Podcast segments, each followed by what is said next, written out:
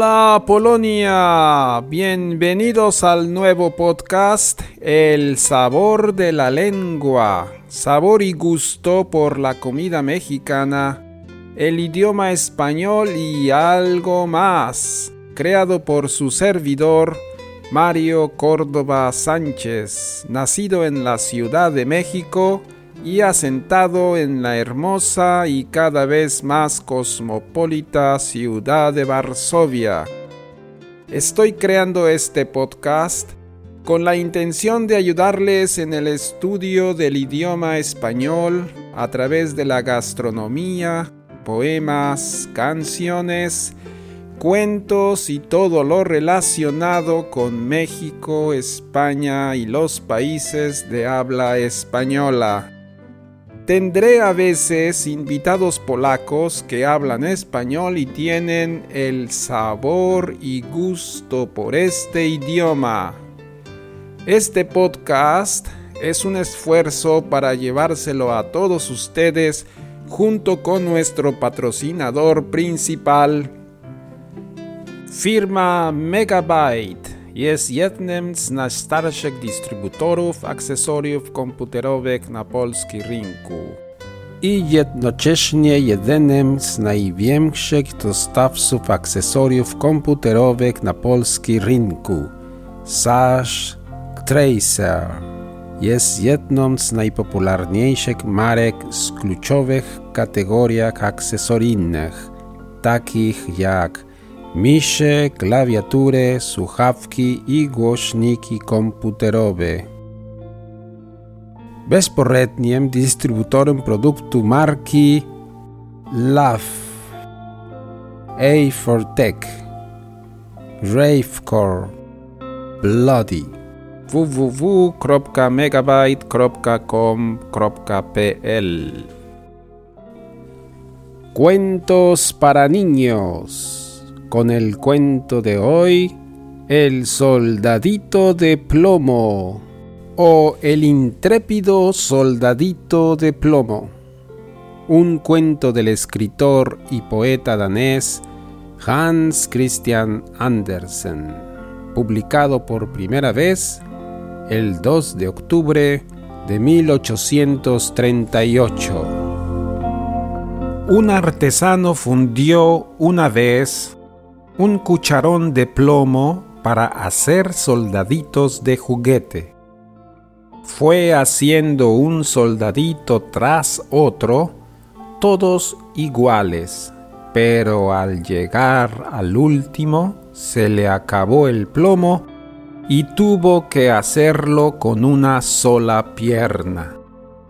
El artesano metió todos los soldaditos en una caja y los llevó a una juguetería, donde unos días después los vendieron. La caja de soldaditos fue a parar a manos de un niño, a quien se la habían comprado como regalo de cumpleaños. El niño se puso muy contento al abrir la caja y ver a los soldaditos que puso sobre una mesa llena de juguetes. Cuando vio que había un soldadito con una sola pierna, no se disgustó por ello, sino que le hizo gracia y pensó que aquel iba a ser su preferido. Después de jugar un rato con ellos, el niño guardó a los soldaditos.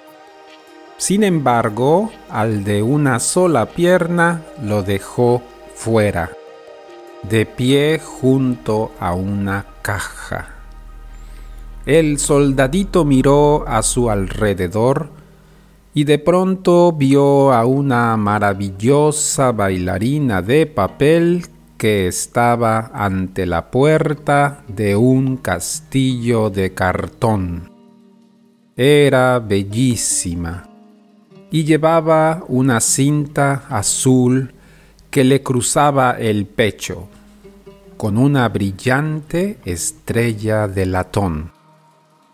Tenía una pierna levantada como suelen hacer las bailarinas, y el soldadito pensó que tenía una sola pierna, igual que él.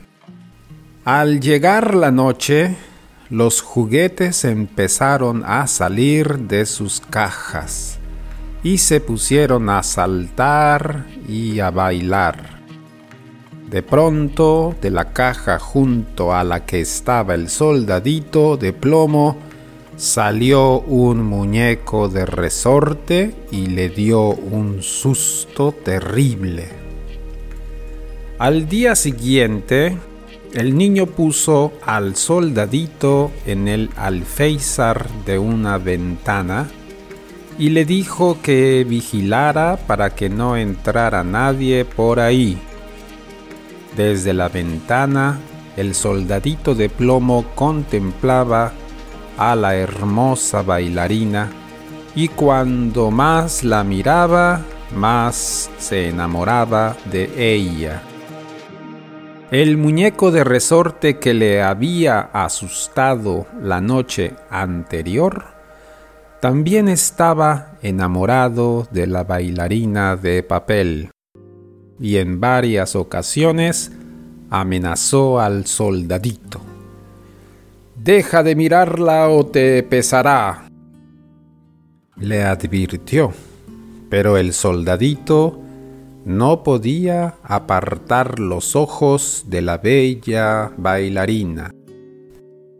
No se sabe muy bien ¿Qué es lo que hizo el muñeco de resorte? Unos dicen que habló con un pájaro para que empujara al soldadito. Otros opinan que abrió una puerta para que la corriente de aire lo derribara. Y otros aseguran que él mismo lo empujó con la fuerza de su muelle. El caso es que el pobre soldadito de plomo cayó del alféizar y fue a parar a la calle. La gente pasaba por su lado sin fijarse en él y varias veces estuvieron a punto de pisarlo, hasta que unos niños que estaban jugando en la calle lo vieron y lo recogieron. Los niños hicieron un barquito de papel, metieron al soldadito en él y lo pusieron en un arroyo. La corriente lo llevó hasta un río y al pasar debajo de un puente el soldadito fue atacado por una enorme rata que a punto estuvo de hacerlo naufragar. En su barquito de papel cruzó el soldadito de plomo campos y prados hasta llegar finalmente al bosque. El río se iba haciendo cada vez más ancho y caudaloso, y aunque todo lo que veía era muy bonito e interesante, el soldadito estaba muy triste pensando que nunca más iba a ver a la hermosa bailarina de papel.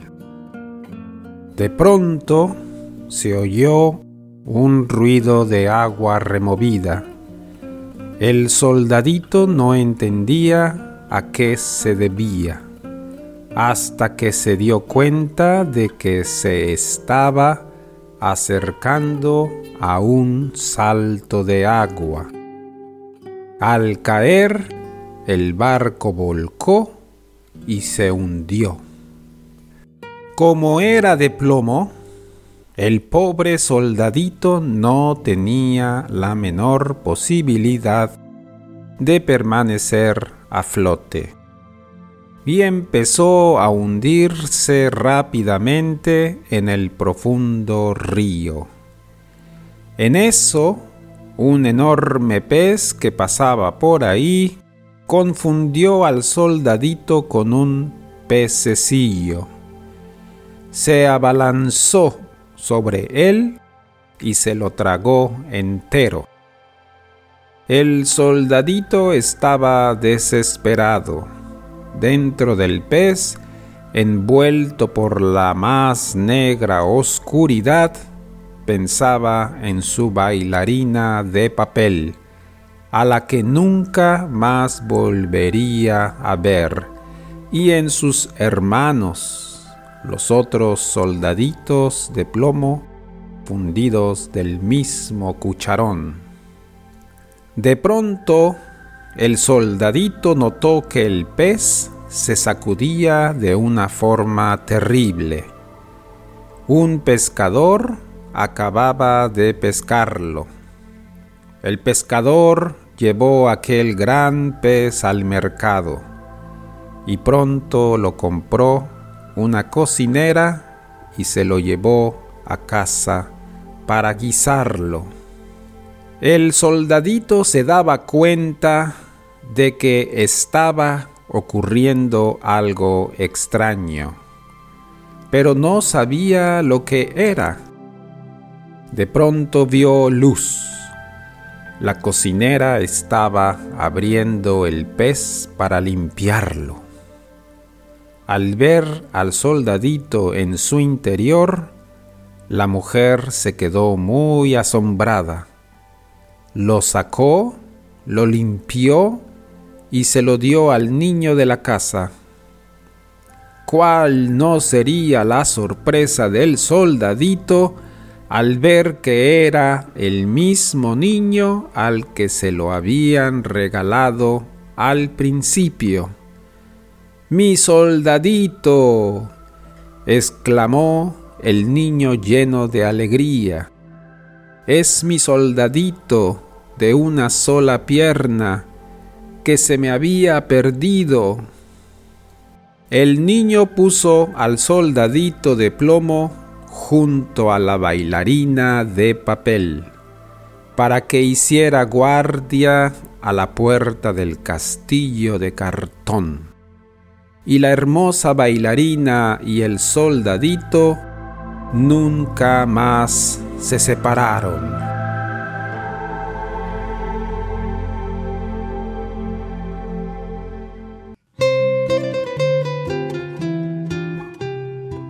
Si te gustó este podcast, te invitamos a que lo compartas con alguien más.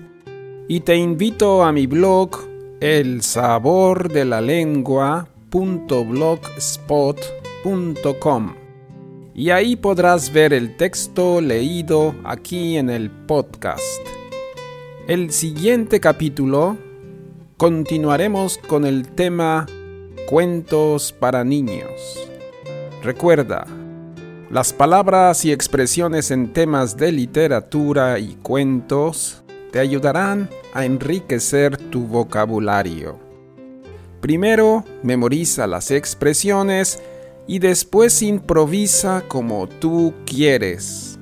Lo más importante es que encuentres el sabor y el gusto por lo que dices en español hasta luego y no un adiós. Nos vemos amigos.